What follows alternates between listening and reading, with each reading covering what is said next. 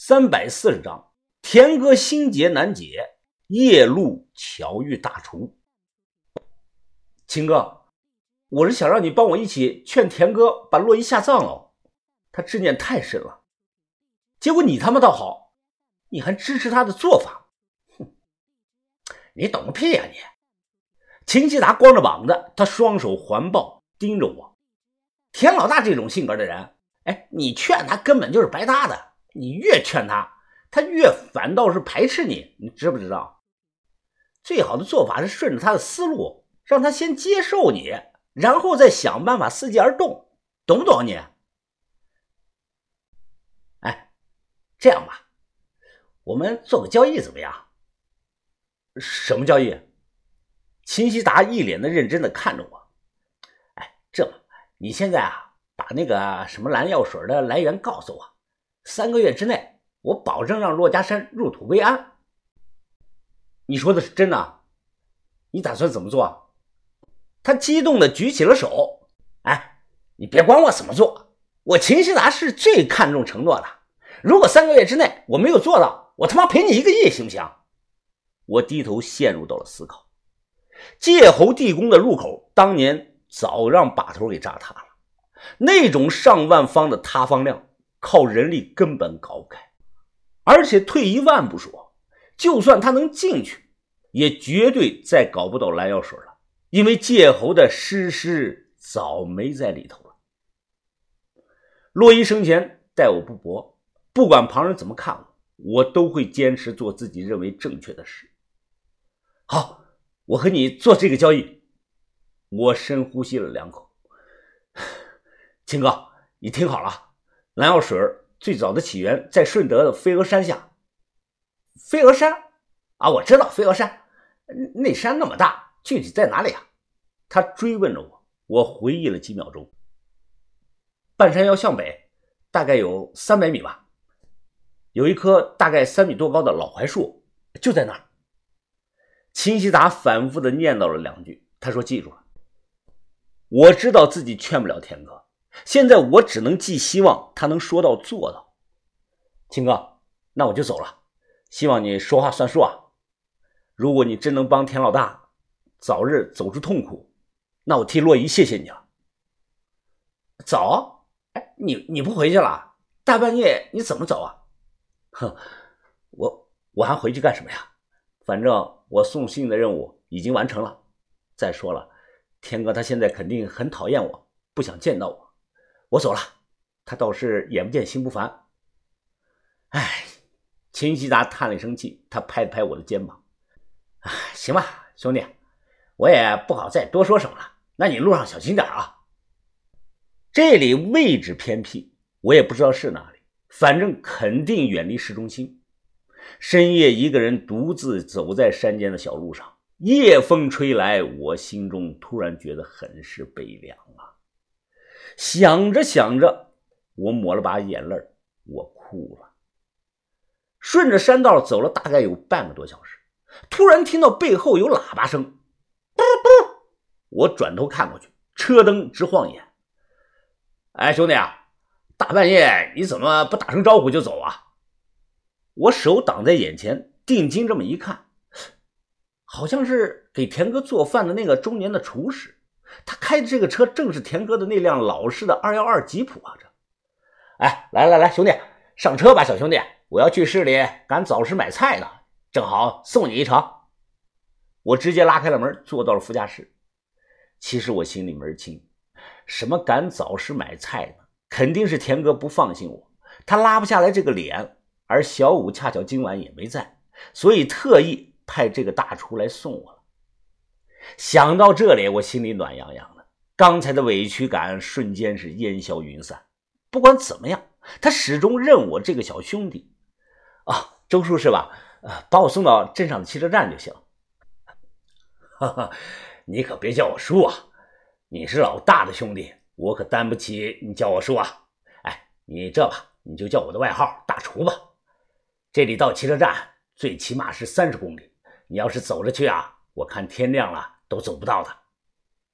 一路闲聊，我得知此人名叫周伟平，江湖外号大厨。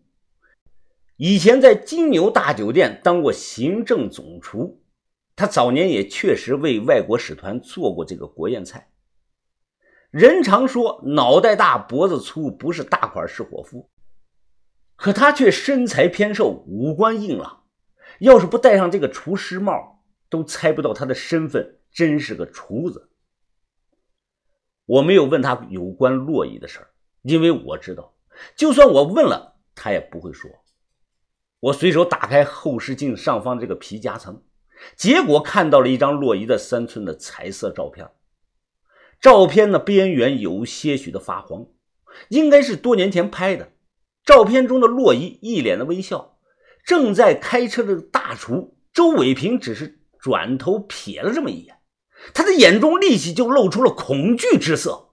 突然，他猛踩了一脚刹车，吱，毫无防备啊！巨大的惯性让我一头磕在了这个车的中控台上。哎呦，我操，疼死老子了！你你怎么看？我捂着脑袋转头问他，发现他的眼睛正死死地盯着前方的黑暗处。啪的一声，一枚子弹瞬间打在了吉普车的这个挡风玻璃上。田哥这辆吉普车的整块玻璃是防弹的，没打透，出现了一片的龟裂纹。我人还没反应过来呢，周伟平立即转换倒挡，飞快的向后倒车。此时，我们车正前方和正后方同时传来了密集的枪响声，噼里啪啦、砰啪砰啪，就像那个冰雹砸在车身上一样。别乱动，低头！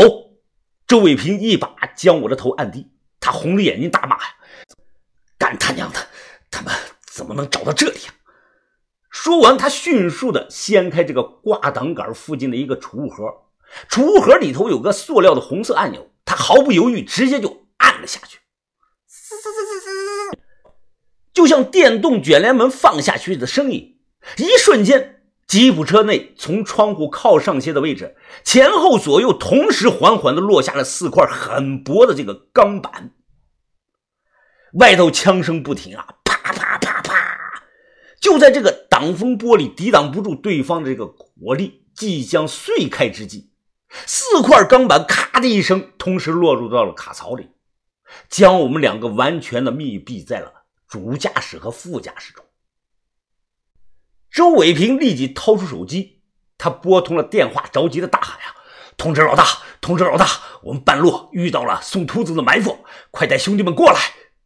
电话那头是个男的，对方大声的回答：“十分钟。”收起手机，周伟平是气喘吁吁啊，他从身上摸出了把枪，咔的一声上了膛，紧张的打量着周围。我从没有遇到过这种事儿，他妈的，快给我吓死了！我们此刻根本看不到外面的情况，也看不到到底有多少敌人，只感觉无数的子弹从四面八方就飞了过来，打穿了这个吉普车的车门，最后被钢板挡住了。听起来就像外头在下雨一样，叮当叮当的。宋秃子是谁啊？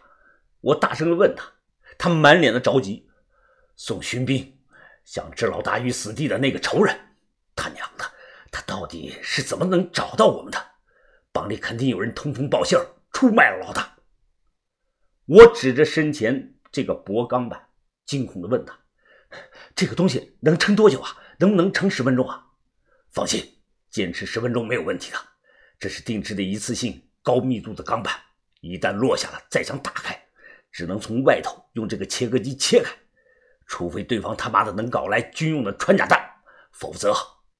他话没讲完，血瞬间噗溅了我一脸。周伟平后脑勺被穿了一个大窟窿，他一句完整的话没讲出来，当场脸朝下趴在了方向盘上不动了。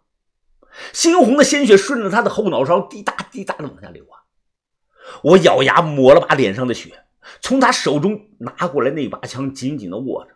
我在心中不停的对自己说：“我不会死在这里，我绝对不会死在这里，我一定要活着出去，活着出去。”两分钟后，外头枪声突然停了，随即就传来这个切割机切割钢板的声音，周围火花四溅。我紧张的立即举起了枪，对方什么都准备好了。大厨死前说的没错，有内鬼。